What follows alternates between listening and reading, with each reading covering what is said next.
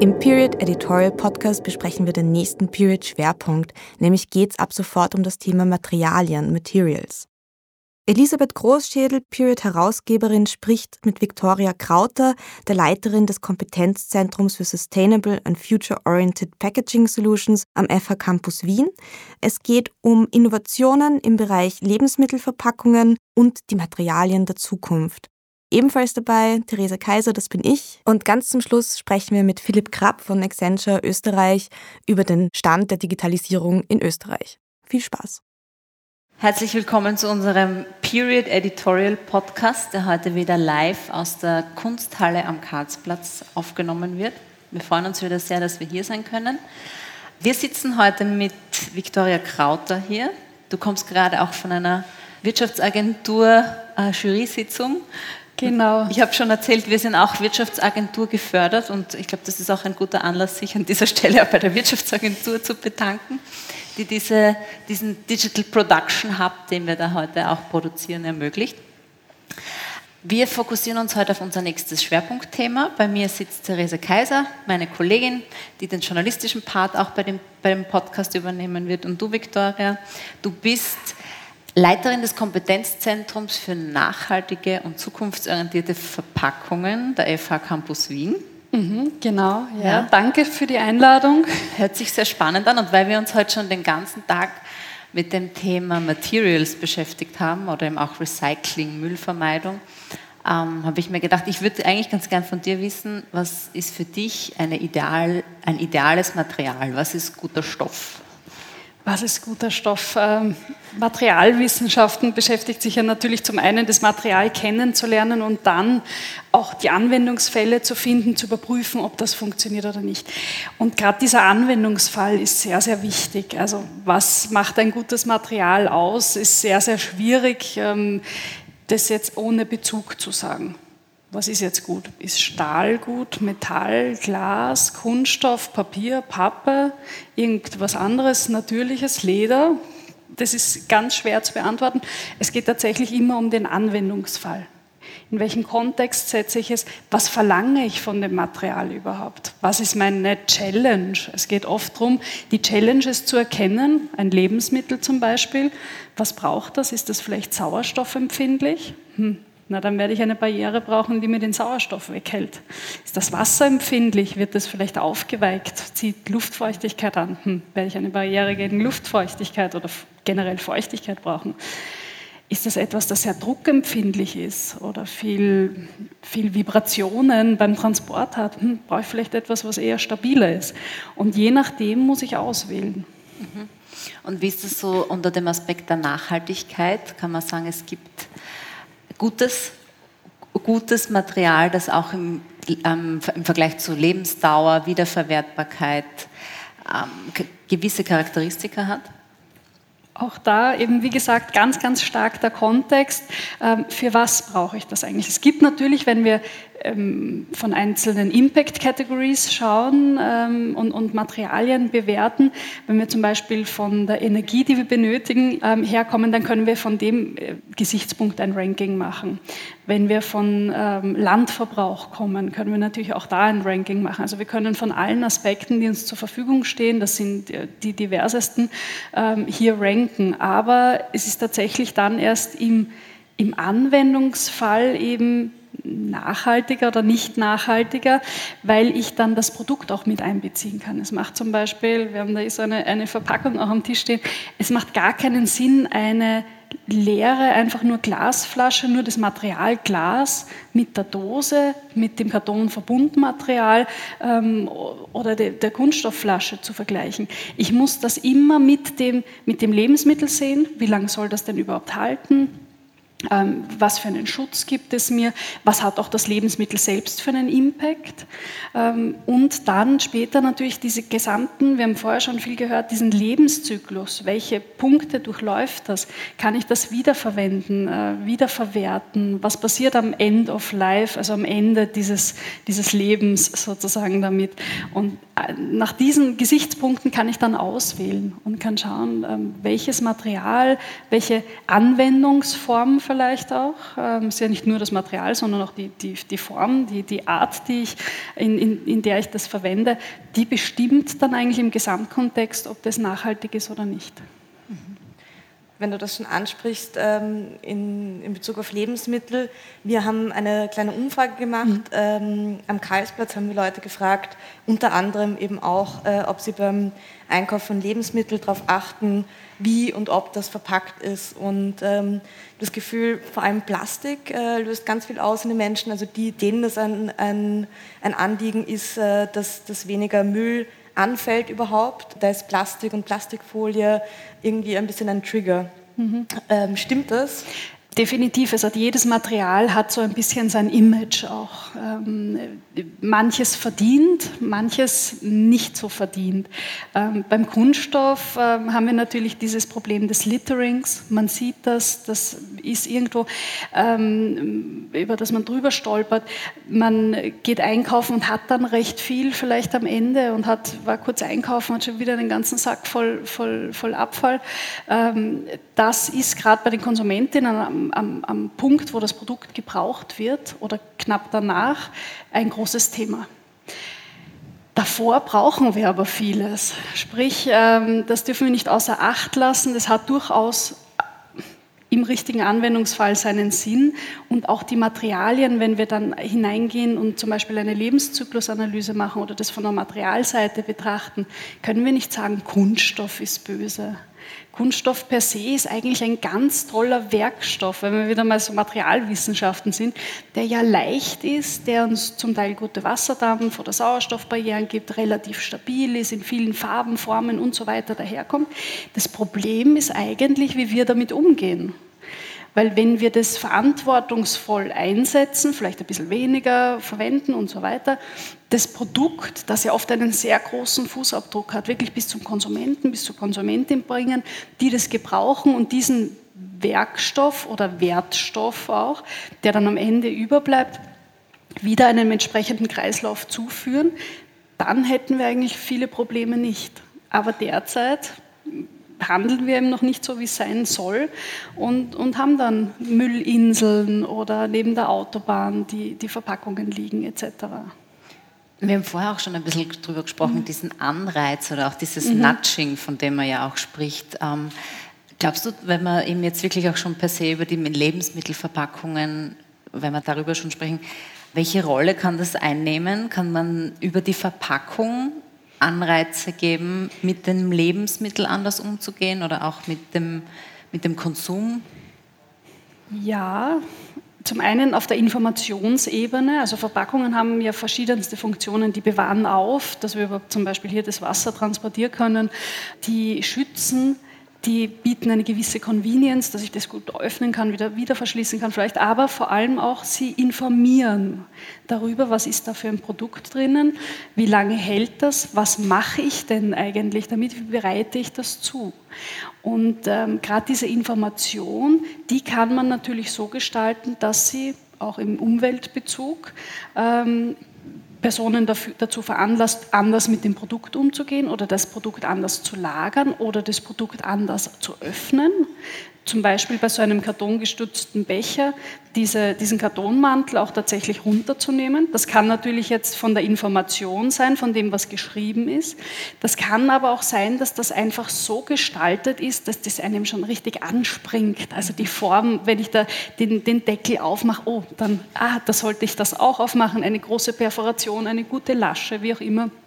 Oder, oder, oder, Entschuldigung, dass ich reinbrich, aber oder ich, als ich in Dänemark war und mir denke, wow, ein weißer Karton mit schwarzer Schrift schaut super stylisch mhm. aus, nehme ich natürlich dieses Wasser. Ne, oder?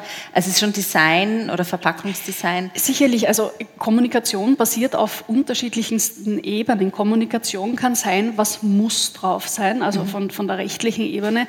Das kann sein Information, die mit drauf sein sollte, wie in dem Fall hier zum Beispiel ein Barcode. Wenn ich damit im Handel sein will, dann werde ich den wohl brauchen. Muss ich aber nicht, wenn ich zum Beispiel Direktvermarkter wäre. Ähm, und dann gibt es natürlich alles, was ich dazu machen kann. Äh, freiwillige Information zu Nachhaltigkeit, Rezepte und so weiter. Und noch einmal ganz kurz, um auf dieses Nudging zurückzukommen. Wenn wir zum Beispiel eine Schale, einen Aufstrich zum Beispiel hätten und der wäre auch in, in so einer, in, in, in einer Verpackung, einem Becher mit einem Kartonmantel rundherum. Sehr wenige Personen entfernen den tatsächlich. Sehr wenige trennen dann den Karton und den Kunststoff. Wenn dieser Becher zum Beispiel schon einmal so gestaltet ist, dass ich den Becher habe und rundherum eine Banderole, die ich aufreißen muss, um überhaupt ans Produkt ranzukommen, dann habe ich in der einen Hand diesen Karton, auf der anderen Seite den Kunststoff und bin wahrscheinlich eher dazu veranlasst, außer es gibt mir vielleicht die Möglichkeit, der Mistkübel gerade nicht, ähm, das entsprechend zu entsorgen. Also das wäre so ein, so ein Nudging-Approach, dass ich eben das eigentlich verlange von den Leuten, das zu machen. Ist ähnlich wie zum Beispiel, weiß ich nicht, beim Bankomaten, dass man zuerst die Karte herauszieht und dann erst das Geld bekommt, damit die Karte erst gar nicht drinnen bleibt und dass man die nicht vergessen kann. Also gibt es verschiedenste Ansätze natürlich. Ähm, was wir auch sehr viel gehört haben bei dieser Umfrage, um bei den Lebensmitteln zu bleiben und den Verpackungen, ist, ähm, dass vor, je nachdem wie alt die Person war, mit der wir gesprochen haben, 20, 30, 40, 50 Jahren, ähm, einfach auch nicht so eine Anzahl von Verpackungen überhaupt gegeben hat. Also mhm. dass irgendwie das Gefühl da ist, dass manchmal Verpackungen ähm, quasi da sind für aus Marketingzwecken oder weiß nicht genau aus, aus welchen anderen Gründen da jetzt auch bei, wenn man zum Beispiel einzelne Bananen äh, mhm. verpackt, das ist so das wahrscheinlich das provokanteste Beispiel. Ja. Ähm, und irgendwie das Gefühl ähm, zu haben auf Seiten der Konsumentinnen und Konsumenten, dass eher so das Marketing im Vordergrund steht und nicht äh, dieser Nachhaltigkeitsgedanke. Jetzt ist auch meine Frage in der Materialwissenschaft, was für eine Rolle spielt denn überhaupt so dieses äh, Nachhaltigkeits-Recycling-Thema im Gegensatz zu, wie gut ist diese Verpackung jetzt im Sinne von etwas haltbar machen oder etwas zu transportieren? Wie stehen das unterschiedliche Interessen quasi äh, sich gegenüber oder greift das ineinander? Mhm. Ich gebe jetzt mal so, ein bisschen recht. Ja, wir verpacken oftmals zu viel, ähm, zu ausufernd, zu viel Volumen, wie auch immer. Ich denke, und zumindest aus meiner Tätigkeit heraus sehe ich, dass sehr, sehr viele Unternehmen hier aber jetzt anfangen umzudenken. Also das, das ist durchaus angestoßen und das Thema, was macht eigentlich eine gute oder nachhaltige Verpackung aus, da gibt es auch verschiedenste Ansätze. Ein Ansatz, den ich zum Beispiel recht gerne habe, ist der, dass eine nachhaltige Verpackung einmal effektiv sein muss, also all diese Funktionen, die ich vorher genannt habe, erfüllen muss. Die muss einfach mal für den Anwendungsfall funktionieren. Und dann soll sie effizient sein, also mit möglichst wenig Material, mit möglichst wenig Energieinput und so weiter, möglichst viel erreichen. Dann haben wir den Punkt, dass das Ganze im Idealfall sich irgendwo in den Kreislauf einschließt, sprich vom technologischen Kreislauf, zum Beispiel die PET-Flasche, die wieder zu PET wird, oder biologischer Kreislauf, ich komme von der Natur, ich gehe wieder in die Natur zurück, biobasierte Kunststoffe oder, oder Fasern, äh, Materialien, die dann vielleicht wieder kompostierbar sind. Und nicht zuletzt muss das Ganze sicher sein. Das soll für uns sicher sein, das soll natürlich für die Umwelt sicher sein. Und diese vier Punkte, die sind so wie ein gigantisches ähm, Zahnradkonstrukt in einer Uhr. Wenn ich an einem Zahnrad drehe, dann drehen sich die anderen mit. Also wenn ich ähm, sehr, sehr stark zum Beispiel auf dieses Effektiv gehe, dass es besonders gut ist, oh, und dann statte ich sie besonders schwer aus und mache sie groß und fünf Schichten rundherum. Okay, habe das Lebensmittel nicht verloren, das oftmals ähm, deutlich den größeren Fußabdruck hat. Also oftmals sind 80, 90 Prozent der CO2-Emissionen zum Beispiel Beispiel beim Lebensmittel und gar nicht bei der Verpackung.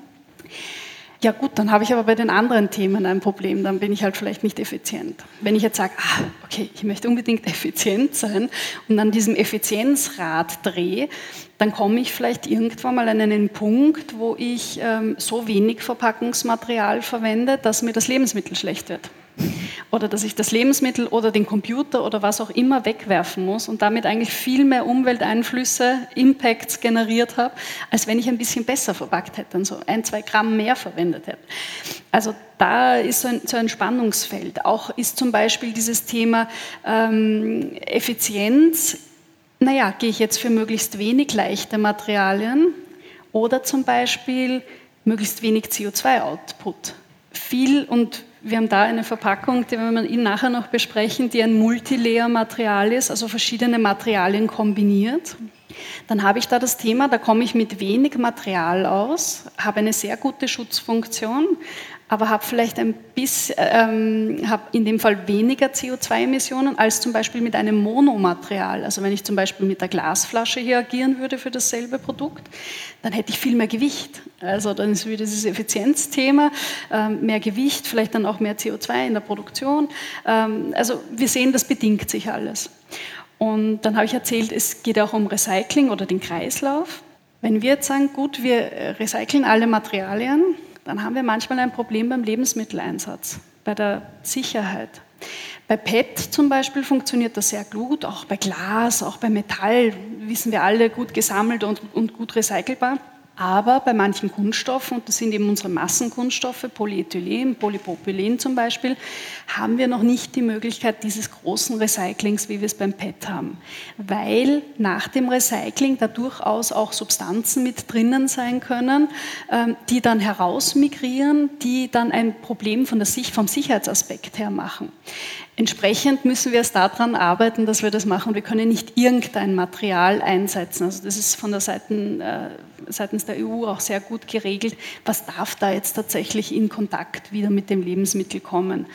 Ähm, großes Problem zum Beispiel Post-Consumer Waste, also wenn ich nach dem Konsumenten bin, was war denn da vielleicht drinnen? Hat da jemand ein Motoröl abgefüllt? Hat da jemand irgendwelche Chemikalien, Gifte und so weiter abgefüllt? Und ich ins Recycling und wieder zu Lebensmitteln, schwierig. Dann muss ich da vielleicht ein bisschen downcyclen und mit diesen Materialien in, weiß nicht, ich sage jetzt überspitzt, die Gartenbank oder den Gartenzwerg gehen und vielleicht nicht direkt zum Lebensmittel oder nicht direkt im ersten Kontakt mit dem Lebensmittel, sondern in eine Umverpackung oder so.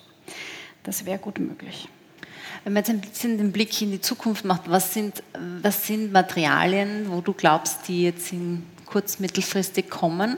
Wie, wie geht es auch um, und auch das Thema der nachwachsenden mhm. Materialien, gibt es die? Welche gibt es, die da besonders vielversprechend sind? Auch das, da gibt es, wie gesagt, kein, kein, kein Weiß-Schwarz. Das ist, das ist alles irgendwie so grau und, und, und, und natürlich ähm, verschiedene Abstufungen die Basismaterialien, die werden uns erhalten bleiben, die wir haben. Also Metall, Kunststoff, Glas, Papier, Karton sozusagen, die, mit denen werden wir auch weiterarbeiten. Und es macht auch durchaus Sinn, einen gewissen Massenstrom zu haben. Wenn ich 100 neue verschiedene Materialien auf den Markt bringe, werde ich zum Teil mit dem Recycling ein bisschen Problem haben, weil natürlich auch hierfür ein, ein Massenstrom eine gewisse Menge notwendig ist. Wenn ich eine Verpackung aus einem ganz, ganz speziellen Material habe, werde ich mir logistisch schwer tun, so viele von diesen Verpackungen zusammenzusammeln, um dann einen, einen Recyclingprozess damit zu starten.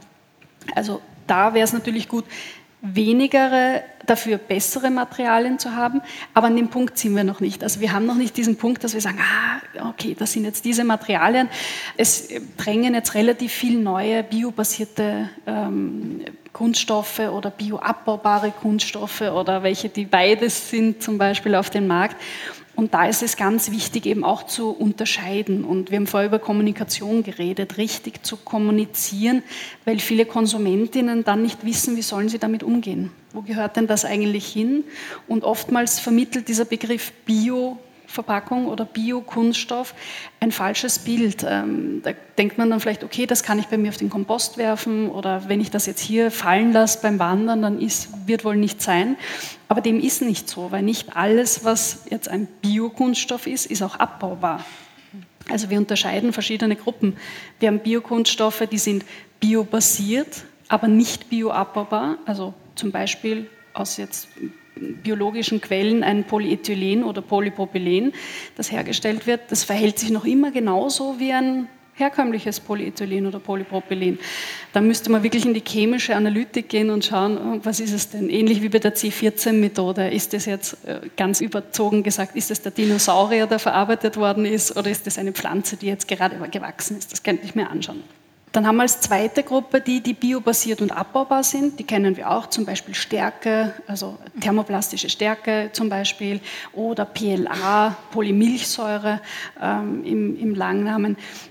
Und dann gibt es noch eine dritte Gruppe der Biokunststoffe, die nämlich auf fossilen Rohstoffen basiert, also zum Beispiel auf Öl, also Erdöl, wie wir es kennen, und, ähm, aber abbaubar ist, weil die Struktur, die chemische Struktur so modifiziert ist oder so aufgebaut ist, dass es abbaubar ist, dass Mikroorganismen das zum Beispiel angreifen können und umwandeln können. Was wäre das zum Beispiel? Das wären äh, verschiedenste ähm, Materialien, die zum Beispiel heute in, äh, oftmals in so Tragebeuteln verwendet werden. Also oftmals sind das auch Blends aus verschiedensten Materialien, ähm, hat auch seine Daseinsberechtigung. Ja. Materialien, die wir nicht wollen, die jetzt nicht als Biokunststoff ähm, tatsächlich gelten, sind zum Beispiel oxoabbaubare Kunststoffe. Wäre auch eine Gruppe, die kann man herstellen und die zerfallen mit äh, Licht und Sauerstoff in kleine Partikel. Aber diese kleinen Partikel bleiben dann über. Und das ähm, ist eben seitens EU und, und auch eben vom Hausverstand natürlich nicht gewünscht, weil wir dann wieder in diesem äh, Mikroplastik-Thema mit drinnen sind, das natürlich ein sehr großes ist, denn wir haben nicht nur diese makroskopische Verschmutzung, wir haben nicht nur die, diese Inseln, die Müllinseln im, im Meer zum Beispiel oder der, der Müll, der hier hinterm, hinterm ähm, Busch liegt zum Beispiel, sondern wir haben dann wirklich von diesem Abrieb, von diesen feinen Materialien die Probleme, dass die in die Nahrungskette kommen. Wir haben Probleme, dass ähm, sich verschiedenste ähm, Schwermetalle, ähm, Chemikalien und so weiter daran anhaften können und damit wieder im biologischen ähm, System Schaden anrichten können. Und auch dies, das gilt es tatsächlich zu, zu verringern. Da habe ich oft das Gefühl, bei diesen äh, quasi neuen Materialien, die äh, mhm. oft irgendwie sehr hip und äh, innovativ beworben werden. Ähm, da stelle ich mir auch die Frage, wie sind da die Regulatorien für neue Materialien, wer überprüft das, ähm, ob das quasi so, also erstens mal, ob das äh, verträglich mhm. ist und auf der anderen Seite, ob die wirklich so äh, sich verhalten, wie, wie das angepreist wird, gibt es ja ganz viele Beispiele von, von Materialien, die zum Beispiel ein Pflanzentopf, den man quasi mit eintopf, also einpflanzen mhm. kann in die mhm. Erde und der dann von alleine quasi äh, sich auflösen soll und wo man nicht ganz sicher ist, also ich weiß nicht, funktioniert das jetzt wirklich oder nicht. Also wird das gut mhm. geprüft? Kann man denen quasi vertrauen oder muss man da irgendwie kritisch sein, gerade diesen ganz neuen äh, Stoffen, ja, Materialien? Ich hole vielleicht ein bisschen aus. Es, auf, der, auf der einen Seite ähm, von der Kommunikation wird natürlich auch im Moment ein bisschen Schindluder getrieben. Es kommen mehr und mehr Green Claims heraus, die auf allen möglichen Produkten drauf sind als Konsument, Konsumentin kann man denen dann vertrauen oder auch nicht. Ja. Viele davon sind vielleicht richtig, aber auch einige falsch. Entsprechend wird die von der regulativen Seite, von Seiten der EU hier auch nachgeschärft und in Zukunft also das ist noch nicht draußen, noch nicht, noch nicht dingfest sozusagen, aber ähm, wird das reglementiert, was darf draufstehen. Das muss man dann tatsächlich untermauern können, warum man einen gewissen Claim macht. Wir kennen das aus der Vergangenheit von Health Claims Verordnung, ähm, wo es dann darum ging, irgendwelche Lebensmittel anzupreisen, die gesund sind oder nicht. Also das wäre mal dieses Kommunikationsthema.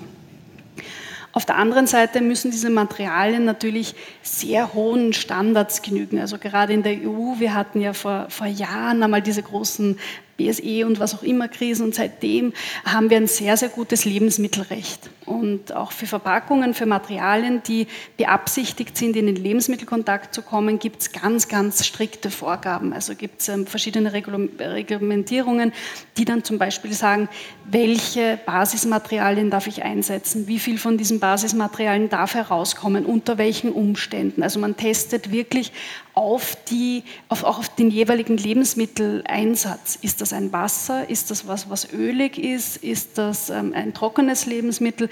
Ist das ähm, bei Raumtemperatur, in gekühlten Temperatur, tiefkühl? Soll das in die Mikrowelle? Wie auch immer. Das wird alles überprüft und das muss dem auch genügen. Bei den neuen Materialien, es werden natürlich sehr, sehr viel entwickelt, aber wie bei allem ist das dann so ein, so ein wie soll ich sagen, channeln oder verjüngen. Es werden sich ein paar gute, wirklich gute durchsetzen. Das wäre von der rechtlichen oder, oder Sicherheitsseite. Und auf der anderen Seite muss man dann natürlich immer das Material, das man entwickelt hat, mit dem Produkt matchen. Also wenn das ein Material ist, das ich entwickelt habe, das super sauerstoffdurchlässig ist, dann darf ich mit dem nicht in eine Anwendung gehen, wo ich irgendwelche Fette habe, die schnell oxidieren. Aber auf der anderen Seite passt das dann vielleicht für den Salat oder die Karotten oder die Tomaten, die ja nicht tot sind, sobald ich sie geerntet habe, sondern die eine gewisse Respiration haben, die atmen, die da diesen Luftaustausch auch ein bisschen brauchen. Wenn ich auf der anderen Seite ähm, etwas entwickelt habe, das eine super tolle Barriere hat, na, dann kann ich in empfindliche Applikationen gehen. Ähm, wir kennen alle PET. Es wird jetzt gerade entwickelt zum Beispiel PEF. Das schaut von der chemischen Struktur sehr, sehr ähnlich aus und wird vielleicht in den nächsten Jahren auch am Markt verfügbar sein. Das hat zum Beispiel eine zehnfach, also ungefähr zehnfach höhere äh, Barriere gegen Gase, als es PET hat. Und das ist natürlich total interessant für all diese carbonisierten Getränke, also wo wir CO2-Sprudel sozusagen drinnen haben, weil wir dadurch das länger frisch halten können. Ah, also wie gesagt, also das, das Material, es, wir werden nicht das eine mhm. finden, mhm. das ähm, alles spielt und alles kann, aber für die richtige Anwendung ähm, passt das. Und am Ende muss ich das dann alles auch bewerten. Ich kann nicht nach dem, nach dem Bauchgefühl entscheiden. Also das Tool, das wir zum Beispiel verwenden, ist Lebenszyklusanalyse. Mhm. Da schaue ich tatsächlich, was habe ich für Inputs, was habe ich für Outputs. Und ähm, CO2-Fußabdruck ist ein Teil davon, das ist nur eine Wirkungskategorie, aber ich habe eingangs gesagt, Landverbrauch, Ressourcenverbrauch und so weiter wären andere Möglichkeiten ähm, zu bewerten. Das heißt aber eigentlich, wenn wir uns jetzt, wenn ich würde mir denken, wenn Getränke, Mineralwasser, Wasser komplett nur mehr in Glasflaschen verkauft werden würde, wäre das eigentlich gar nicht die Ideallösung. Kommt wieder drauf an. Ja. Also ich glaube, das ist so unser Kern, um den wir uns mhm. heute so ein bisschen drehen. Es kommt drauf an und zwar wird das wiederverwendet? Wird das mhm. wieder befüllt? Also gerade in dieser Lebenszyklusanalyse, die ich gerade angesprochen habe, kann ich die Szenarien wirklich vergleichen. Also zum Beispiel eine Flasche für ein Liter Wasser oder Saft versus eine Flasche, also Kunststoff, also statt dem Glas die Kunststoffflasche versus dem Kartonverbundmaterial versus der Dose zum Beispiel und kann mir das durchrechnen und kann das dann im Anwendungsfall sagen für Einzelgebrauch, Single Use oder zum Beispiel auch für den mehrmaligen Gebrauch. Wenn wir wirklich nur einmal die Glasflasche gebrauchen, zum Beispiel, ist ähm, der CO2-Fußabdruck viel, viel größer vom Glas als von zum Beispiel dem Kartonverbundmaterial, wie wir es kennen.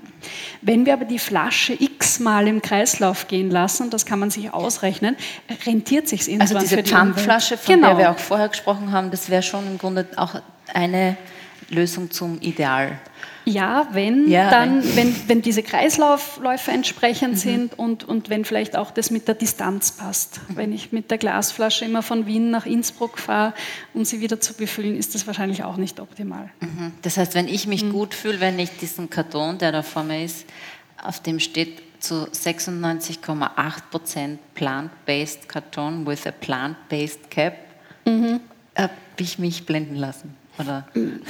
Das ist eben die Frage. Wo, ich glaube schon. Wo, ja. kommt, wo, wo, kommt das, wo kommt das auf den Markt? Was ist der Anwendungsfall ähm, im Vergleich zu was? Ähm, also da ist eben, das finde ich eine, eine, eine Aussage, die ja per se wahrscheinlich nicht so falsch ist. 96 Prozent pflanzenbasierter Karton, ja, gut, der Rest ist dann was anderes. Ähm, das müsste man sich anschauen. Diese Kartons sind immer unterschiedlich aufgebaut, je nachdem, wie lange das Produkt halten soll. In dem Fall sehen wir, dass der innen Kunststoff hat, um einfach die Wasserbarriere zu bieten. Dann ist der Karton mit dabei, der den großen Teil ausmacht und auch die Stabilität gibt. Und dann habe ich außen die Bedruckung und auch nochmal einen Kunststoff drauf, damit der, diese Bedruckung nicht runtergeht, damit der, das Kondenswasser den Karton einfach nicht schwächt, weil sobald der schwach wird, trägt er nicht mehr so viel. Und dann ähm, gibt es andere, die haben nochmal drinnen, das sieht man dann immer silbern glänzen, noch Aluminium mit drinnen, da wäre dann Kunststoff, Aluminium, Karton, Kunststoff ähm, für Sachen, die lange halten sollen, ein, zwei Jahre, irgendwelche Säfte. Und dann ist natürlich da dieser Verschluss mit drauf und in Summe sind die Nicht-Karton-Komponenten ähm, dann diese Differenz auf diese 96,8 Prozent.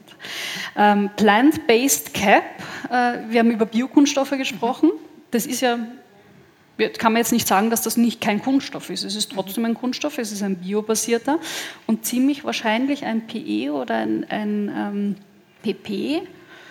Genau.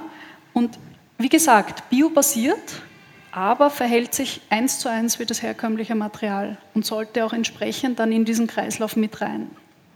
Ähm, Wir haben vorher über Abbaubarkeit auch gesprochen, über den Blumentopf, den habe ich vielleicht kurz ausgelassen. Also wie gesagt, biobasiert, aber nicht abbaubar, hier ein, ein Beispiel.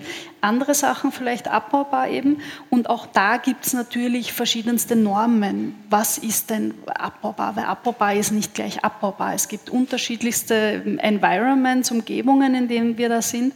Ähm, das kann sein ähm, der industrielle Kompost, das kann vielleicht der Heimkompost sein, das ist auch immer extra ausgewiesen, also wirklich äh, darauf achten, was steht denn da drauf. Oder ist das vielleicht marienabbaubar oder ist das abbaubar unter terrestrischen, also sozusagen einfach nur am, am, am Bodenbedingungen? Das ist alles ein Unterschied.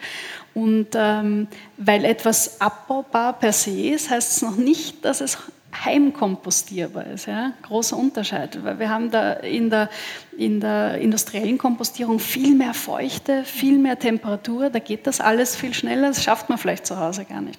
Auf der anderen Seite ist schon alles wahr. Also wenn ich heimkompostierbar oder kompostierbar bin, bin ich auch abbaubar. Also diese, mhm. der andere Schluss sozusagen, der, der, ist, der ist immer richtig. Also wenn ich in irgendeiner Art und Weise da kompostierbar bin, bin ich natürlich auch abbaubar. Ähm, und da tun sich bei jedem Ding tun sich dann 100 neue Türen auf. Mhm. Also wenn wir da über dieses Abbaubar und, und Kompost reden, natürlich, vielleicht, vielleicht stört das dann am Heimkompost nicht, aber diese Annahme, dass wenn ich, wenn ich sozusagen einen, einen Biokunststoff, der kompostierbar ist, kompostiere, dass ich am Ende mit ganz toller Erde ähm, dastehe, ist auch nicht ganz wahr, weil der Kunststoff hauptsächlich aus Kohlenstoff und, und Wasserstoff besteht. Und was brauchen denn Pflänzchen? Bisschen, die brauchen ein bisschen mehr, die brauchen vielleicht einmal ein Kalium und ein Stickstoff und ein Phosphor und so weiter. Und Liebe. Aber ja, wie gesagt, tut dann vielleicht nicht so viel, tut nicht so viel weh, aber ähm, jetzt dieses Argument zieht eigentlich nicht so gut, äh, dass wir die tolle Erde haben. Also okay. Auf der anderen Seite viel, viel Probleme derzeit. Also gerade durch mhm. diese falsche Beschriftung oder mhm. dieses Denken, dass alles in, in den Biomüll kann, ähm, hat zum Beispiel der Kompost- und Biogasverband in Österreich tatsächlich ähm, auch gesagt, dass die große Probleme haben, mhm. die, die Kompostierer, weil da so viele Beutel mit dabei sind, so viele mhm. Kunststoffmaterialien, die zum Teil händisch aussortiert werden, die zum Teil maschinell aussortiert werden oder zerhäckselt werden und dann irgendwie rausgeholt werden. Und dann sind wir wieder in dieser, dieser Verschmutzungsthematik. Wir bringen das ja dann aufs Feld, in den Garten ein. Wir haben dann Mikroplastik und so weiter. Also Kompost- und Biogasverband empfiehlt zum Beispiel nur diese Beutel als Vorsammelhilfe, heißt das, also mhm. und dann? Die, zu verwenden die dieses Keimling-Symbol haben, also diese kleine Pflanze, die durch dieses Material durchwächst. Ähm, das ist geeignet, aber alles andere sollte nicht hinein. Mhm. Am besten wahrscheinlich geeignet, selbst einen Kübel zu haben oder ein Gefäß, das ich wieder auswasche. Mhm. Möglichst lange verwenden und nicht jetzt, im, ich weiß, es ist manchmal nicht möglich, gerade in Wien, auf diesen Einwegbeutel zu setzen. Okay, mhm. es ist kompliziert und es kommt drauf an. Eine abschließende Frage hätte ich ja. noch. Hast du ein Lieblingsmaterial? Habe ich ein Lieblingsmaterial? Nein, eigentlich nicht, muss ich sagen. Also wir versuchen wirklich von... Ähm, von nicht keine emotionale Bindung aufzustellen. alles alles, alles äh, objektiv zu betrachten. Okay. Und ich mhm. glaube, das ist ganz wichtig, weil wir oft dieses Material-Bashing haben und viel Lobbyarbeit, ähm, wo dann das eine Material besser als das andere dargestellt wird. Aber so ist es nicht. Wir müssen tatsächlich für den richtigen Anwendungsfall das richtige Material finden, um dann irgendwann nachhaltig zu sein und ja, dieses Gesamtsystem einfach zu betrachten. Es wird nicht drum herum gehen. Gut. Vielen Dank, Victoria. Ja, bitteschön. Dankeschön. Das war unser Period Editorial Podcast. Unser nächster Schwerpunkt startet nächste Woche mit unserem digitalen Magazin. Unser nächstes Printmagazin erscheint im Jänner und wir wünschen jetzt aber schon viel Spaß mit dem nächsten Schwerpunkt. So. Dankeschön. Wir haben im Period Editorial Podcast das Thema Materials beleuchtet. Wir widmen uns jetzt etwas anderen Materialien, nämlich widmen wir uns der digitalen Welt, der Cloud. Bei mir ist Philipp Krapp von Accenture, der mir ein bisschen was über den Accenture Digitalisierungsradar erzählen wird, beziehungsweise wie die Cloud-Nutzung in Österreich aussieht. Hallo Philipp. Hallo, danke für die Einladung. Ja, danke fürs Hiersein. Zuerst wollte ich dich fragen, damit unsere Zuhörerinnen noch wissen, wer du bist. Ähm, was ist denn deine Rolle bei Accenture? Ja, ich bin Projektleiter bei Accenture und leite die Abteilung Research, die wir auch in Österreich haben, beschäftige mich da vor allen Dingen mit strategischen Projekten, mit Projekten Datenanalytik rund um Daten und Cloud und immer auch in Verbindung mit, was bringt Digitalisierung für Gesellschaft und Wirtschaft. Ja, das klingt ähm, total spannend. Was ist denn konkret der Digitalisierungsradar? Ich habe das vorher schon quasi äh, angesprochen. Was wird hier untersucht und wie wird das untersucht? Digitalisierung ist ja ein Modewort mittlerweile geworden. Jedes Unternehmen, jeder, äh, jede Privatperson will innovativ, will digital sein. Wir wollten uns das aber etwas systematischer ansehen, wie steht es wirklich um den Grad der Digitalisierung in Österreich, wie sind die Einstellungen und wie wird auch Digitalisierung, wie werden digitale Technologien im Alltag und in der Wirtschaft genutzt. Dazu haben wir in Kooperation mit Microsoft eine repräsentative Befragung unter mehr als 2000 Österreicherinnen und Österreichern durchgeführt, repräsentativ in Bezug auf Alter, Geschlecht, Bundesland, Bildungsgrad, um so einen bestmöglichen Abbild äh, zu bekommen. Wenn wir da schon so quasi tief in der Studie drin sind, was sind denn die wesentlichen Erkenntnisse? Also was sind die Punkte, die euch da besonders überrascht haben oder vielleicht auch nicht überrascht haben? Hervorgestochen ist, dass wir in Österreich grundsätzlich ganz gute Voraussetzungen für die digitale Transformation haben, sprich die österreichischen Unternehmen, aber auch Privatpersonen sind recht gut angeschlossen an Breitband, sprich wir haben eine sehr hohe Breitbandpenetration. Hier liegen wir auch über den europäischen Schnitt und wir haben auch äh, sozusagen ganz gute Voraussetzungen in Bezug auf die Einstellungen. Die Leute mögen digitale Technologien und sehen auch die Vorteile. Was wir aber auch gesehen haben, ist, dass wir in Österreich in manchen Bereichen oder in einigen Bereichen durchaus auch Schlusslicht sind, was die Nutzung von digitalen Services betrifft, beispielsweise was die Nutzung von E-Commerce-Services betrifft, aber auch Big Data im wirtschaftlichen Kontext. Und daraus ergeben sich eine Vielzahl an ungenutzten Potenzialen für die Wirtschaft und für die Gesellschaft. Das ist mir auch als erstes ins Auge gestochen, wie ich die Zusammenfassung dieser Studie mir angesehen habe, dass es da eine große Skepsis gibt gegenüber unterschiedlichen Diensten, gerade so Stichwort Big Data. Warum ist das denn in Österreich so? Warum ist Österreich der Schlusslicht bei der Nutzung von vielen digitalen Angeboten? Wie gesagt, wir haben da die Österreicherinnen und Österreicher befragt mit dem Ergebnis, dass nur 52 Prozent der Befragten die Nutzung von digitalen Services wirklich schon auch als erfolgreich umgesetzt beurteilen, um auch im internationalen Wettbewerb hier Vorteile generieren zu können. Vor allen Dingen auch, was die Nutzung von innovativen Technologien betrifft, wie Cloud, äh, sieht eine große Mehrheit hier noch ungenutzte Potenziale. Über 60 Prozent vertrauen Cloud-Plattformen nicht. Und was wir auch gesehen haben, ist, dass das Nutzungsverhalten vor allen Dingen auch im wirtschaftlichen Kontext hier zurückliegt im Vergleich zu europäischen Ländern. So nutzen etwa nur sieben Prozent aller Unternehmen Services, die rund um das Thema Big Data einhergehen. Und hier sind wir wirklich äh, am Schlusslicht sozusagen von Europa. Die Spitzenreiter, Länder wie Niederlande zum Beispiel, kommen hier auf Werte von über 20 Prozent Nutzung. Ja, wow. Also da gibt es äh, sehr offensichtlich ungenutzte Potenziale, gerade was das Thema Big Data betrifft. Gibt es äh, einzelne Daten dazu, was unterschiedliche Geräte, Smartphones, Apps äh, betrifft?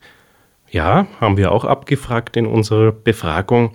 Und hier sehen wir, dass gewisse Geräte, gewisse Dienste recht gut schon auch genutzt werden in Österreich. Beispielsweise das Thema Smartphone. Hier geben über 90 Prozent an, dass sie Smartphones mehrmals täglich oder täglich benutzen. Auch das Thema Laptops und PC wird im Alltag schon sehr häufig genutzt. Über 80 Prozent täglich oder mehrmals täglich.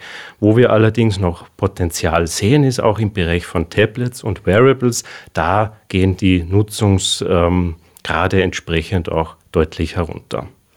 Also irgendwie ganz klar, dass man gerade irgendwie am Arbeitsplatz eigentlich äh, noch viel mehr Prozesse quasi digitalisieren könnte mit den Technologien, die es ja schon gibt, ähm, die vorhanden sind. Genau, und da sehen wir auch enorme Potenziale, die noch gehoben werden können. Denn gerade für eine kleine offene Volkswirtschaft, die wir hier in Österreich auch haben, sind Wettbewerbsvorteile, die man sich durch Technologien oder andere Services entsprechend aufbauen kann, besonders wichtig. Und Digitalisierung wäre ein Vehikel, um sich hier wirklich auch am internationalen Markt abheben zu können. Und auch was das Thema E-Government betrifft, haben wir hier äh, Potenziale in der Nutzung. Hier gibt beispielsweise auch nur jeder zweite an, regelmäßig Formulare im E-Government-Bereich einzureichen, online diese Behördenkontakte durchzuführen. Spitzenretter wie beispielsweise Schweden kommen hier auf über 80 Prozent. Ja, ich hoffe, da sieht man dann äh, eine erhöhte Nutzung dieser Angebote. Vielen, vielen Dank äh, für diesen Einblick in diese Studie und auch was die, die Systematik dieser Studie betrifft und was wir davon quasi mitnehmen können. Ja, danke für das Gespräch. Danke, gerne.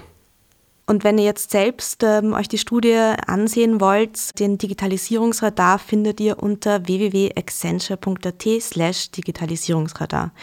Und eine volle Version dieses Gesprächs findet ihr ab Ende November auf unserem neuen Blog weitblick.period.at.